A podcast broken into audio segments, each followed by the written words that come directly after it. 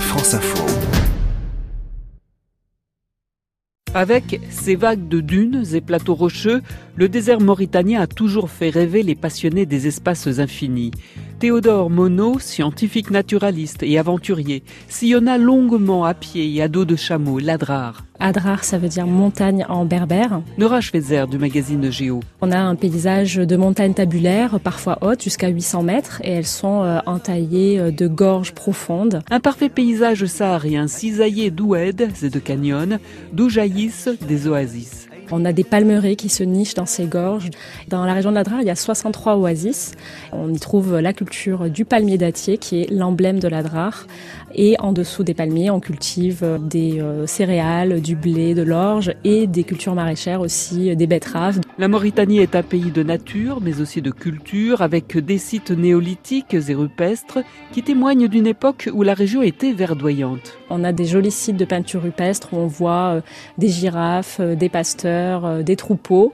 Et ça date évidemment de la période où le Sahara n'était pas un désert, c'était une zone avec des lacs, de la végétation de la verdure autour de moins 5000 ans avant Jésus-Christ. Et c'est un sentiment fort de voir euh, ce témoignage d'une vie euh, qui n'existe plus. Le désert mauritanien n'est pas vide.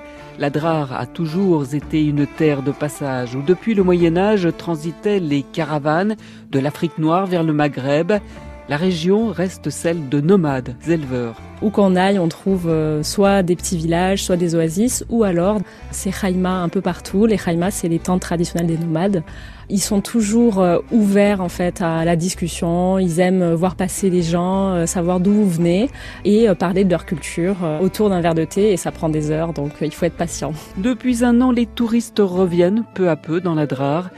Depuis que la Mauritanie a quitté la zone rouge des pays à risque, dix ans après la mort de quatre touristes français tués par Al-Qaïda. C'est un espoir immense de voir toute cette activité se recréer. Traditionnellement, euh, la région vit de l'élevage et de l'agriculture, mais il y a eu des sécheresses dans les années 70 et 90 importantes qui ont poussé les gens à abandonner ou en tout cas à réduire beaucoup cette pratique euh, économique.